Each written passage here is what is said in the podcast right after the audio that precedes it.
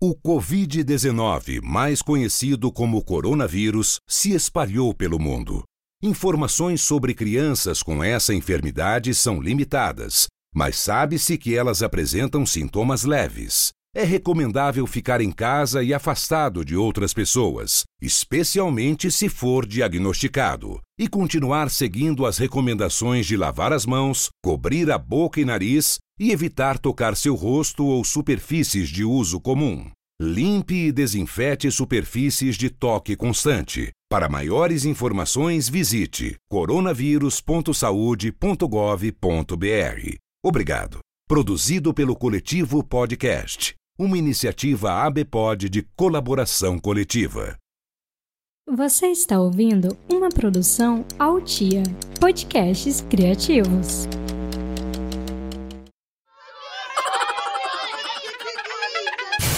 Ei, cadê a mãe dessa criança? Bom dia! Eu sou Vani Fior, mãe do Joaquim do João, e esse é mais um episódio do podcast Cadê a mãe dessa criança?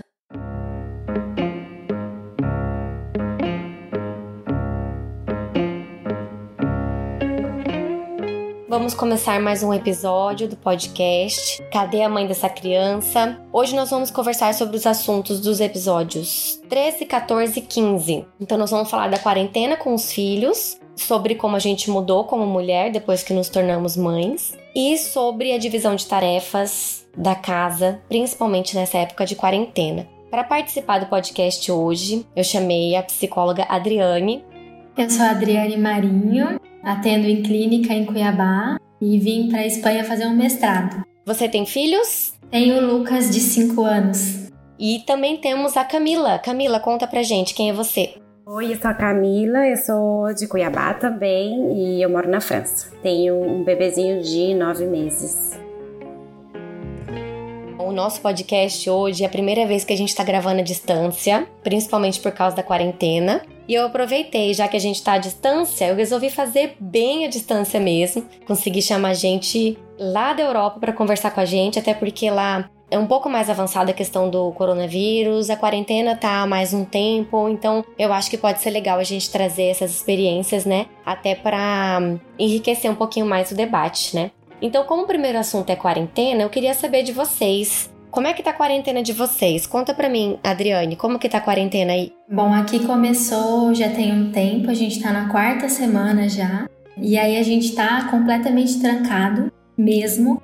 Quando sai, tem que ter justificativa, senão eles estão multando as pessoas e tal. Como o sistema que determinou, né? Eles determinaram, a gente não tem muita escolha. Então é sair para mercado, farmácia, mais ou menos o cachorro, porque tem que ser pertinho. Se eles perceberem que você não mora perto, também leva uma advertência lá. E esse é o ritmo que a gente tá, tem vivido esse mês. E você, Camila? Aqui em Lyon, pelo menos, né? Porque eu vi que em Paris tem umas medidas assim que são mais severas. A gente tá, tem 25 dias confinados e também precisa de um justificativo para poder sair. Você tem que colocar para quê, aonde que você vai, tem que ser tudo perto. Mas as pessoas saem no jardim de casa ou assim do prédio também, do condomínio.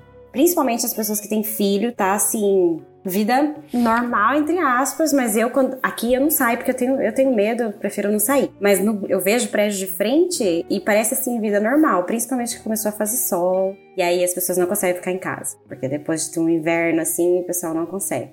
É, aqui em Cuiabá também, assim, vida normal mesmo. Embora a gente é, é, é indicado fazer a quarentena, é indicado ficar em casa. O comércio tá fechado, mas assim, as pessoas não se conscientizaram. Eu tô em casa, tem várias amigas que estão em casa também, mas se a gente tem que sair na rua para fazer alguma coisa, a gente vê pessoal correndo na rua, como se nada tivesse acontecido, reuniõezinhas na frente de casa, sabe? Gente sentada em cadeira na frente de casa conversando, normal. Como se nada tivesse acontecendo, mercado lotado. Então, assim, as pessoas ainda não se conscientizaram e já tem bastante caso já com teste, né? A gente não sabe nem os casos que não tem sintoma, que não fizeram testes.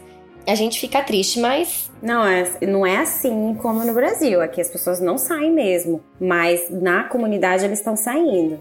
Né? No jardim assim do condomínio, isso eles estão saindo. Mas fora não, realmente tá vazio. é, assim, eu não sei se a gente vai chegar nesse ponto, porque as pessoas ainda estão meio perdidas, porque os próprios políticos estão perdidos, né? Porque o presidente fala uma coisa, o ministro fala outra, mas isso não é assunto desse podcast, então vamos para o próximo assunto, né? Sobre a quarentena, eu coloquei lá no podcast, né, no Instagram do podcast, é, algumas perguntas para que as pessoas contribuíssem com suas experiências da quarentena, né? É, uma coisa que as pessoas reclamam muito é, falta de recursos. Chega uma certa hora que a gente não sabe mais o que fazer com as crianças, né? Muita TV, muito videogame. Eu, pelo menos, às vezes me sinto uma péssima mãe. Ontem eu fiquei com essa sensação. Tem dias mais fáceis, tem dias mais difíceis. Ontem eu fiquei com essa sensação de que eu não sei o que fazer para os meus filhos se entreterem. Eles ficaram na TV praticamente o dia inteiro. Eu inventava alguma coisa para eles fazerem, era cinco minutos, já estava disperso. Eu tinha que trabalhar, então assim, tem dias que é mais difícil, né? Aí eu queria saber, Adriane, o que, que você tem para dizer pra gente, assim, que a gente se cobra tanto, né? Mãe, né? Mãe é culpa, né?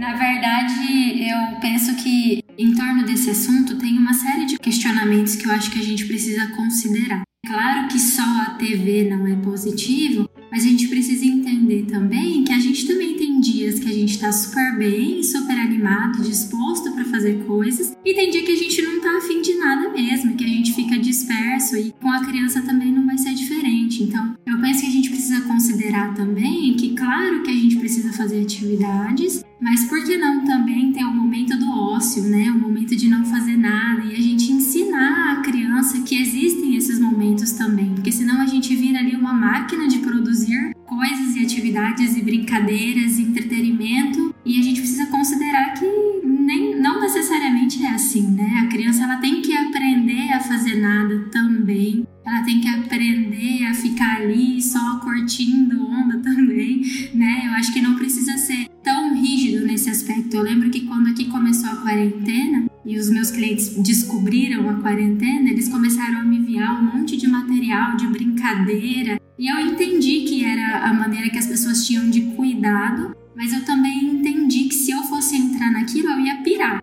Porque a gente sabe que a gente não tem a, a, o emocional para isso o tempo inteiro, né? Eu acho que o equilíbrio, é sempre o equilíbrio. E Camila, você tá sentindo alguma diferença no, no seu dia a dia com o Mateu durante a quarentena? Porque ele é bem pequenininho ainda, né? Você acha que ele já tá sentindo? É, ele é pequeno, ele tem nove meses. Eu acho, no início, eu achei que ele tava, assim, um pouco mais irritado, né? No período da tarde, que é quando ele tava já acostumado de ir pra escolinha. Não sei se era tédio de estar tá aqui, porque ele tá em casa com a gente, mas eu tô trabalhando e meu marido também, né? Então eu achei que ele é, no começo estava assim um pouco de tédio, porque a gente não estava assim constantemente fazendo alguma coisa, eu tinha que estar no computador. Mas depois acho que ele acostumou, ele também entrou na rotina nova dele, e aí a gente tenta levar ele sempre na sacada para tomar um arzinho, pegar um sol também. E aí faz uh, com o serviço de sair. Para ele sair na sacada, ficar ali, a gente leva os brinquedinhos. E é uma hora de distrair, diferente de ficar dentro do, da sala ou, ou na cozinha, etc. Eu confesso que eu fico um pouco de saco cheio quando eu recebo esses é, mensagens assim de ah, dicas para as mães na quarentena. Esses dias eu vi uma que, meu Deus do céu, é fazer não sei o que com, com papelão, não sei o que lá com tinta, aí não sei o que com ovo, com casca de ovo, com sei lá o que. Gente, olha, é, eu fico imaginando assim, a sujeira que vai fazer, a bagunça que vai fazer para entreter a criança por cinco minutos, depois acabou, eu não sei mais o que fazer. Então, às vezes eu fico com a sensação de que eu não tenho obrigação de ser animadora de festa, sabe? E não tem mesmo. Mas ao mesmo tempo, eu não quero que eles fiquem ali naquele marasmo só na TV, só no videogame. Então, eu acho que é muito difícil conseguir dosar essas coisas, né? Uma ouvinte mandou que o filho dela às vezes chora por pura angústia. Falou que às vezes ele do nada ele chora e ela acha que é por causa do isolamento. Ele tem idade do Joaquim, acredito que ele tem uns 6, 7 anos. Como que a gente faz para lidar com as crianças que já entendem, né? Eu acho que a, a Camila tem uma sorte aí do Mateu ainda tá, de ser pequenininho e não ter que ficar explicando muita coisa para ele. No meu caso, eu tenho dois. O João não tá entendendo nada, mas o Joaquim já entende bem, né? E ele vê as notícias, ele sabe que tem gente morrendo. Como que a gente faz para lidar com isso, Adriane? olhando de fora, é, vamos lá, eu vou falar de um jeito generalizado porque cada casa é um funcionamento, né? Mas olhando de fora, a gente precisa entender mesmo se esse choro, se essa angústia vem do isolamento. Porque, por exemplo, o Lucas, vou usar meu filho de base que tem 5 anos, ele em alguns dias ele, reclam, ele reclamava. Teve dia que ele falou assim: Mamãe, hoje eu não levantei do sofá. E de fato, naquele dia ele não tinha levantado. Não tinha ficado só na televisão, mas a gente não tinha o que fazer. Era um dia que estava chovendo, ele estava trancado, não tinha nem a varanda para ir tomar sol. Então, assim, realmente é um dia mais complicado. Mas um choro frequente, né? Porque do jeito que ela falou ali, parece que tem dias que então já me põe na dúvida um pouco se é só o isolamento ou se tem mais coisas acontecendo. Aí vale a observação, tentar alterar, como a Camila falou, vai para sacada, vamos tentar é, distrair de uma outra forma e tentar entender se esse choro vem do isolamento mesmo, porque não sei, não acho que seja só disso, mas é só um pitaco de quem tá olhando de fora. Uhum. É, e assim, eu acho que pra gente conseguir ter forças para lidar com isso junto com eles, a gente precisa ter um tempo pra gente também, né? Camila, você tem feito alguma coisa por você nesses dias de isolamento? Eu já trabalho, no, eu preciso falar, eu acho que porque fica diferente a, a mudança para as pessoas que começaram o confinamento agora e eu já trabalho em casa, na verdade, eu já faço home office, já tem seis anos. Então a única diferença é que realmente à tarde o Mateu ia para a escolinha era quando eu ficava mais no computador, dedicando o meu tempo o mais rápido possível para fazer as coisas do trabalho e agora ele está em casa, mas eu já tinha manhã livre com ele e essa manhã livre com ele me permite também fazer coisas para mim, porque a sorte é que ele realmente é um bebê tranquilo e eu posso fazer um, uma horinha de yoga com ele aqui, ou ele faz a sonequinha dele, eu faço o meu yoga, ou se não dá tempo de eu, de eu fazer o yoga na hora que ele está dormindo, às vezes eu consigo fazer com ele também ao lado, né? Ele não faz o yoga, evidentemente, mas ele pode ficar do lado, não tem problema. Não consigo fazer com a mesma frequência que antes, mas consigo. E o fim de semana aqui, bom, como o marido também tá confinado, então durante a semana é um pouco mais difícil, mas o fim de semana é bem mais fácil. E a única coisa que eu faço para mim é o yoga, não faço mais nada. É. E você, Adriane, você consegue achar um tempinho para fazer? A mesma coisa. Aqui em casa a gente tenta acordar antes do Lucas e aí a gente vai pro jardim, que tem um jardinzinho, ou faz uma atividade física mesmo, tipo um circuito, ou yoga, ou a leitura, e aí logo em seguida ele acorda e aí acabou. É, então, a Janice comentou aqui no Instagram como que faz para ter um tempo para si mesma. Ela tá tendo essa dificuldade, né?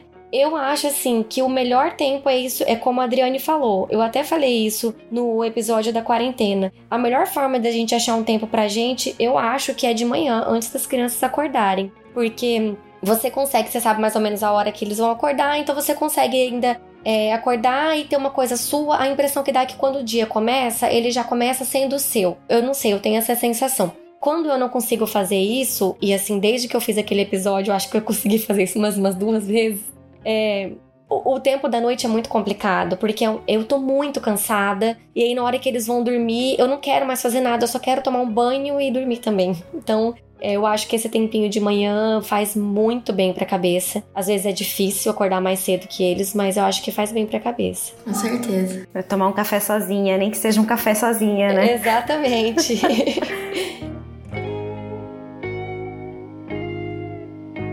Outro assunto que surgiu bastante é a questão do homeschooling. Porque como as escolas foram suspensas, é, algumas escolas estão mandando para os pais fazerem as atividades com as crianças em casa. A escola dos meus filhos, eles adiantaram as férias de julho, então não começou homeschooling, vai começar semana que vem. Eu tô um pouco apreensiva com isso, porque assim, o Joaquim tem 6 anos de idade, o João tem um ano e oito meses. Será que precisa fazer homeschooling? Será que não dá para esperar passar a quarentena? Já é tanta coisa que eles têm que enfrentar e ainda tendo que ter mais esse estresse. E eu não sou uma mãe é, full time, eu tenho que trabalhar, eu tenho que fazer home office, aí eu ainda tenho que fazer a tarefa com as crianças, então é pesado, né? Aí eu queria saber a opinião de vocês, mas antes disso eu vou trazer aqui a opinião de algumas pessoas que mandaram para mim. Teve uma mãe, a Edria, que comentou o seguinte: A meu ver, isso faz parte do futuro, quanto antes começarem, melhor. Eu faço muito curso online e, como não aprendi a estudar assim, sinto dificuldades. Sobre ser quarentena, é bacana por ser mais uma coisa para distrair eles, os meninos amam. Mais uma coisa, é uma boa maneira de avaliarmos a performance dos professores, principalmente quanto aos babies, que precisam ser da maneira mais lúdica possível. É, eu achei interessante esse ponto de vista dela, mas eu não acho que o homeschooling é o futuro.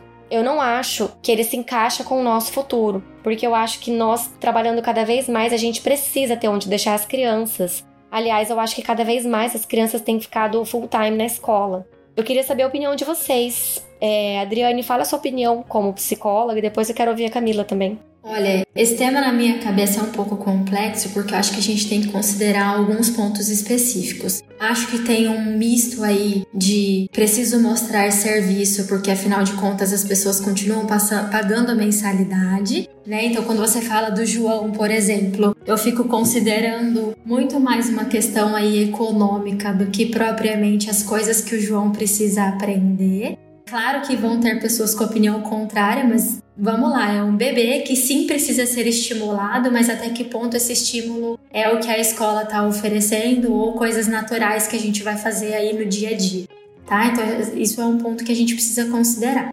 Um outro ponto que é preciso considerar é a criança, né, como indivíduo, ela olhando para aquela criança em especial. Então, uma criança que tem um pouco mais de dificuldade com disciplina, uma criança que tem um pouco mais de dificuldade de estabelecer rotina, eu acho que é até interessante a família continuar nesse processo, considerando que se a gente breca essa rotina para depois, quando for o retorno, é claro que a criança sente muito mais. Então, provavelmente esses pais não vão conseguir manter no mesmo ritmo, não vão conseguir manter com a mesma intensidade, mas ele vai ter ali um mínimo da rotina para essa criança. Agora, uma criança que gosta, que tem prazer naquilo, que ela entra naquilo com muita facilidade, que aquilo para ela é muito gostoso, ela vai fazer ali rapidinho, se distraiu, sabe? Deu os cinco minutos dela. Não consigo ver também a necessidade dos pais acabarem se estressando e ficando em cima do homeschooling com aquela criança, porque a criança já é uma criança engajada,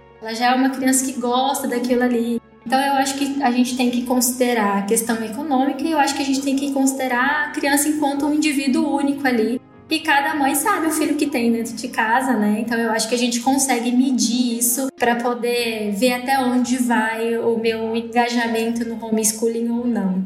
Então, aqui não tem, né? Homeschooling ainda, né? Com nove meses. Sim, sim. Mas eu acho que ela tá certa. Eu acho que na que ela falou sobre a questão econômica, acho que faz parte também deles testarem esse tipo de, de solução do lado das escolas, né? Mas eu tomaria, bom, se se pudesse, né? Eu não sei qual é o nível de exigência que eles estão tendo quanto às tarefas do homeschooling. Eu tomaria como recomendações mesmo, como uma ajuda para as mães nos momentos que elas precisam também criar, continuar com a rotina ou criar uma nova rotina em casa que esteja mais de acordo com a vida que a criança estava acostumada a levar. Eu falo porque o Mateus tem nove meses e ele tem rotina. E ele precisa da rotina dele e ele funciona como um reloginho. Sim. Então eu acho que é importante esse lado da rotina e de você também, como mãe, dizer: ah, eu tenho esse esse apoio, essa indicação do que o que é importante para ele ver agora, o que, que é legal para ele como atividade, porque nem toda mãe sabe.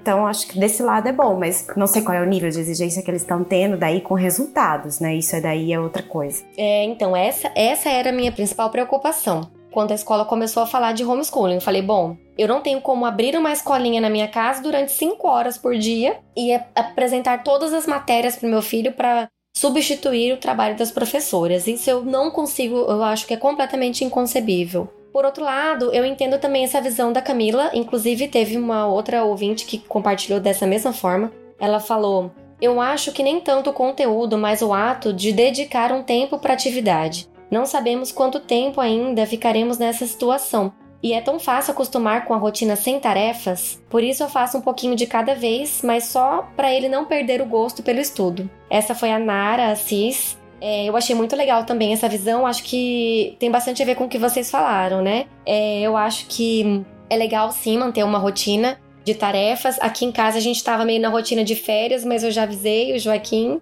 que semana que vem vamos começar a rotina de escola. E em questão do João, eles mandaram uma sacola cheia de atividades divertidas e lúdicas. e acho que vai ser também mais uma coisa para incrementar numa atividade que não é TV, mas eu concordo com a Adriane, não dá pra gente equiparar isso ao que a escola oferece por uma questão econômica, e isso é uma coisa que está surgindo bastante. Tem muita discussão aqui em Cuiabá, porque muitas escolas não querem dar desconto para os alunos nessa fase, eles não estão gastando com toda a estrutura de escola e não querem dar esse desconto, então é um assunto bem, bem polêmico. Eu acho que o assunto do homeschooling rende um, um, um episódio inteiro só para isso.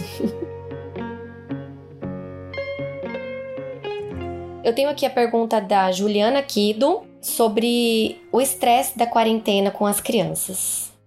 Eu estou com um problema, vamos dizer assim, porque as crianças só obedecem quando eu grito. Por exemplo, venham almoçar, nada. Venham almoçar, nada. E na terceira vez eu dou um grito: venham almoçar, já falei duas vezes.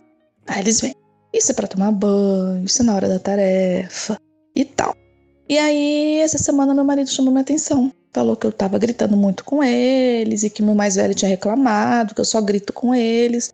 Falei, gente, mas eles só obedecem quando eu grito. Enfim, o que, que eu poderia fazer para diminuir então os gritos e para eles me obedecerem, né? Porque eu também não vou ficar. Venha fulano, venha ciclano, pega na mão de Beltrano, não dá. Então eu tô com esse impasse, vamos dizer, né?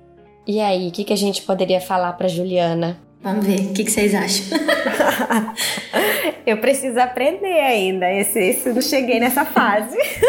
Olha, eu vou te falar que assim. É, aqui em casa a gente também tá perdendo a paciência com muito mais frequência. Hoje de manhã, meu senhor, foi assim, uma sequência de, de, de desobediência uma atrás da outra, tá acontecendo muito mais do que acontecia antes. E eu tô perdendo a paciência muito mais fácil, então acho que não é só questão de eles só obedecerem quando eu perco a paciência, mas também uma questão de eu perder muito a paciência, né? Então eu acho que eu tô também vivenciando um pouquinho do que a Juliana colocou. Não sei se com tanta intensidade, mas tá acontecendo um, um, uns períodos assim.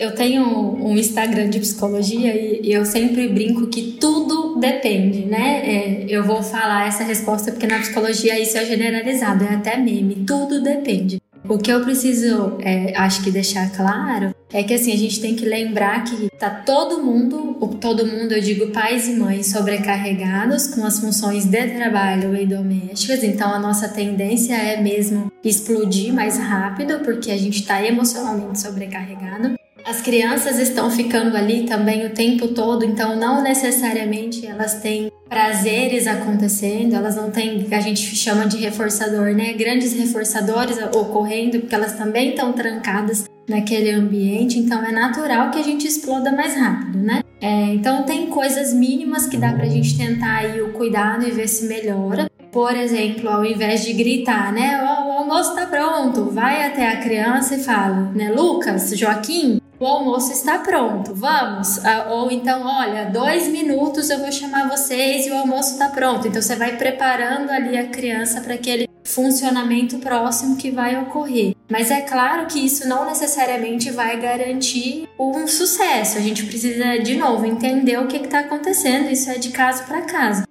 Mas eu acho que vale lembrar que tá todo mundo mais esgotado por conta desse convívio intenso e obrigatório. Então eu diria que para além dessas questões de vai lá, olha no olho, chama, sabe? Que é tipo super nani, além dessas questões é cada um da casa tirar ali um momentinho para ele, como a gente falou, acordar antes e tal, tentar melhorar um pouquinho da qualidade que já é menor considerando que a gente tá trancado dentro de casa, porque aí a tendência é que a gente exploda menos.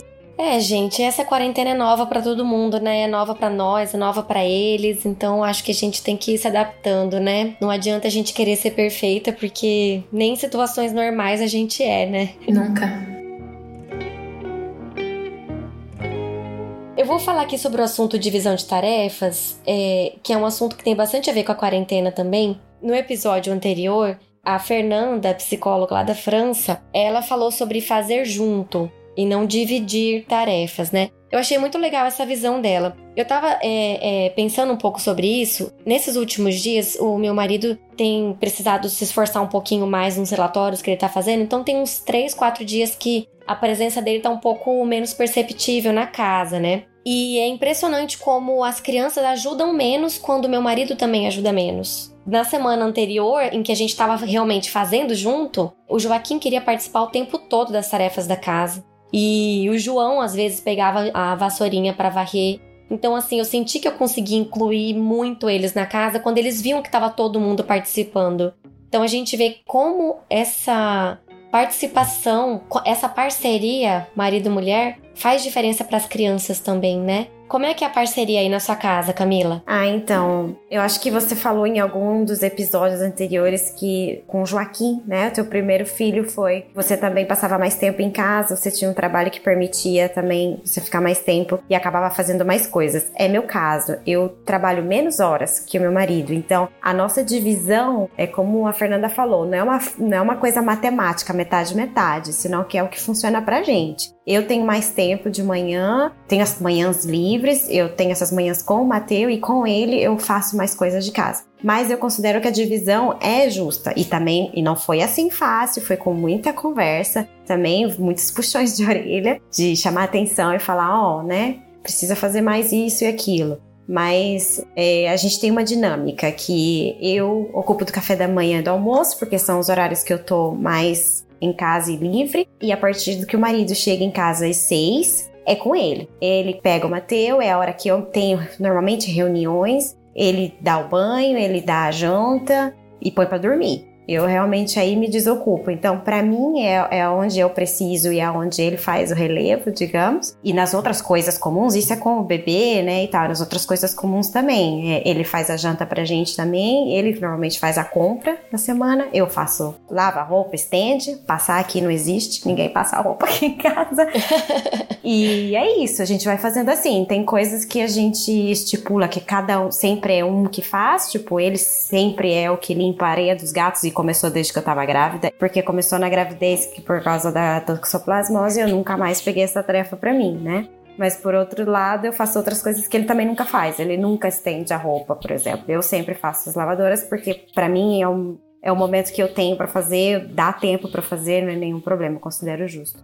Não é complicado é, nesse sentido de dividir, foi de bastante conversa e eu acho que tem a ver com o depoimento da Fernanda, que a gente saiu cedo de casa, os dois cedo, com 18 anos. Então a gente sabe o que tem que fazer. Não é tão complicado quando você está acostumado que todo mundo faz as coisas para você sempre. É, é mais ou menos o contrário comigo. Eu e meu marido saímos tarde já de casa, então pra gente foi uma adaptação o início da nossa vida junto. A gente nunca tinha morado sozinho, né? Então eu acho que faz bastante diferença mesmo você já ter tido uma casa sua, né? Eu penso que realmente é muita conversa e, de fato, em alguns, algumas casas isso é mais difícil. Mas eu penso que cada vez mais a gente tem caminhado para uma igualdade. Não sei se igualdade é a palavra ideal, mas para deixar o contexto um pouco mais ok para ambos os lados. Aqui em casa também é tudo muito dividido. É, acho que todos nós, então, pelo visto, temos sorte nesse nesse ponto. Privilegiadas. É, eu diria que é sorte mesmo, porque a nossa cultura não permite que isso seja tão comum quanto deveria.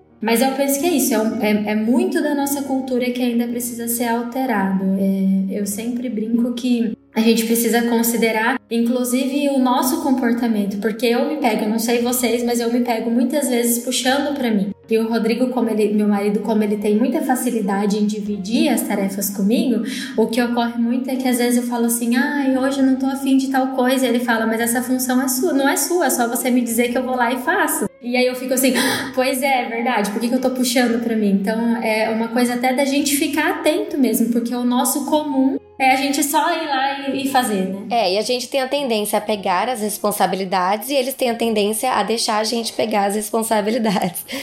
Então acaba que se une é, para um, um resultado ruim. No, no episódio da, da divisão de tarefas, a Fernanda, que é a, a psicóloga que falou no episódio, ela falou sobre ter que partir do homem também, essa mudança. E realmente, enquanto eles não querem mudar, não tem como mudar. Mas o que, que a gente faz, né? Porque conversando com algumas mães nos grupos de mães, é, teve um dos grupos que eu participo em que esse assunto ficou bem pesado, sabe? É, mulheres que sentem realmente muito a ausência do marido agora que tá na quarentena. Então o que acontece? Tem empregada que faz as coisas e, é, e essa é a solução do marido para divisão de tarefas. Vamos pagar uma pessoa que vai fazer a tarefa. E aí na quarentena a empregada tem que ser dispensada.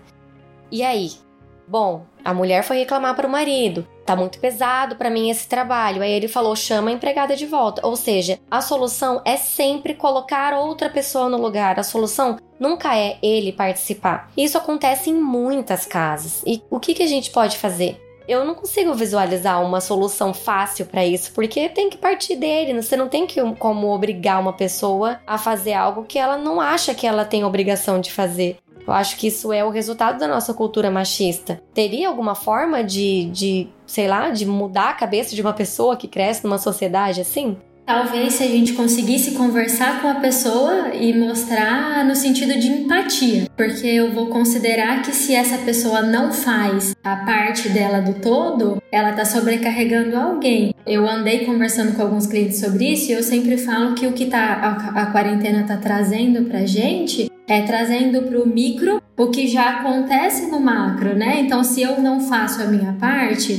ou se eu faço muito a minha parte, isso impacta lá fora de alguma forma. E agora dentro de casa está ficando mais visível. Né? Então eu diria que a conversa vai no sentido de empatia, de você perceber que o outro está mais cansado ali e aí, então, hoje eu faço um pouquinho mais, o outro dia eu sei que eu também vou estar mais cansado, então a gente reveza nesse aspecto. Né? Agora, se eu for partir do princípio que a pessoa não se importa com aquela sensação, com aquele cansaço, com o meu sofrimento ali de alguma forma, aí eu acho que não é só a questão financeira que, que vai dar problema a longo prazo, né? Então a gente precisa considerar a longo prazo outras questões. Eu diria que, que esse repensar vai além da empregada estar ou não em casa. Com certeza, eu acho que a questão da divisão de tarefas, ela é muito mais uma questão do casal do que da casa. Com certeza. É. Não é uma questão da casa estar limpa ou não, é questão de uma relação ser saudável ou não, né? Exatamente. E de reconhecimento, né? Eu acho que das coisas mais importantes é reconhecimento. Porque o outro, eu acho um pouco difícil até citar o que existe, mas as pessoas que não acham que elas têm que colaborar com a casa, a casa é dela também. É muito, muito estranho esse pensamento de você achar que você não tem que fazer nada, né? é, não é saudável para o casal. Eu acho que é difícil um casal funcionar assim, a menos que a outra pessoa realmente esteja ok com a função de se dedicar sozinha a tudo isso. Acho muito difícil. Mas, né, cada um tem sua fórmula. É, com certeza. E essa questão do reconhecimento, ela é muito importante, principalmente para mulheres que ficam em casa o tempo todo, né? É, eu tenho uma amiga que ela é mãe e dona de casa, ela não tem uma profissão fora. E ela fala que o mais difícil é isso, porque parece que o trabalho dela não existe. Porque o trabalho dela tem que ser feito todos os dias, ele não gera um produto, ele, você não entrega um produto. Então, se não tem uma pessoa reconhecendo ali, chegando e falando: olha, que bom que nossa casa está limpa, que os filhos estão bem, saudáveis, como é que você mantém um trabalho assim, sem um feedback? Né? No seu trabalho, você entrega um produto, você recebe um feedback do seu chefe, vai dizer para você se gostou, se não gostou, gera um resultado. Você recebe um salário no final do mês. Nesse caso, não tem salário, não tem feedback, não tem nada. Então, se não tiver pelo menos o reconhecimento, né? Fica difícil sustentar, né? É, e assim, gente, nós estamos agora finalizando nosso tempo. Eu queria então é, fazer uma última pergunta para vocês que tem a ver com um episódio é, sobre a mulher que eu me tornei. Eu queria saber se vocês conseguem visualizar dentro de vocês, não como mãe, mas como mulher, se a maternidade trouxe alguma mudança significativa para essa mulher que existe em vocês. É, eu escutei o episódio da, da mulher que eu me tornei eu não tenho assim uma análise tão profunda, né? Eu sei que eu mudei com certeza, mas eu acho que para mim o mais visível, quem sabe não é tão romântico falar assim, foi a preocupação constante que nasceu junto com o Mateu, né? No começo era bem mais intenso, porque eu acho que, quem sabe, pelo um parto difícil, a preocupação maior, não sei se é assim sempre, mas no início parecia que qualquer coisa que eu fizesse errada ou que não fosse exatamente o que eu aprendi a fazer na maternidade lá no hospital, parecia que o menino estava à beira da morte em qualquer momento, sabe? E isso com certeza não é assim depois de, um, de umas semanas, vamos dizer, mas a preocupação existe. Então, esse cuidado, essa coisa de, de que está tudo bem, está tudo bem, é, é o que eu mais notei, assim, de diferente, né? Certo, olha, assim, um spoiler para você é que isso não vai melhorar muito, não. Com o tempo, a preocupação é pra continua. Sempre. É. E aí, você, Adriane? Olha, eu diria que uma coisa que ficou muito nítida para mim como mulher e não como mãe foi a questão da assertividade. Eu consegui começar a fazer coisas assim, a me impor mais de uma forma que antes eu era muito mais receosa. Né? Então eu diria que a sensação que eu tenho é que eu ganhei força, mas é porque é isso, é, agora eu tenho um que eu tenho que dar conta, não sou só eu, então se qualquer coisa acontecer, tem mais um que eu tenho que dar conta, né?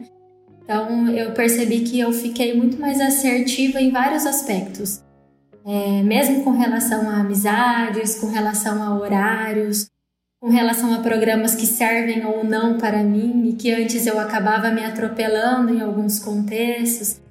Então, nesse, nesse ponto, eu acho que é positivo para mim, para minha família, e talvez não tão positivo para quem me tinha de um jeito diferente do que eu gostaria e que hoje para mim é ok e talvez para essas pessoas não tanto. É, eu acho que várias, vários eventos na nossa vida fazem a gente mudar. E a gente acaba se afastando das pessoas naturalmente por vários outros motivos. A maternidade é mais um desses eventos, e é um grande evento, né? Eu sinto que não tem como a gente ser a mesma mulher que a gente era antes, depois que a gente tem filho. Com certeza. É, a gente sempre finaliza o nosso podcast fazendo alguma indicação cultural. Queria saber se vocês têm alguma indicação para as mães que estão ouvindo, de alguma coisa legal para elas assistirem, ouvirem. Eu pensei bastante e eu pensei em indicar um livro que eu não sei se vocês conhecem, que se chama O Mito da Beleza, que é um livro maravilhoso que trata vários temas, inclusive essas questões que a gente vinha falando sobre divisões domésticas e, e enfim, várias questões que eu acho que toda mulher eu diria toda mulher não, né? Todas as pessoas, inclusive os maridos aí, deveriam ler. Então, tomara que vocês gostem.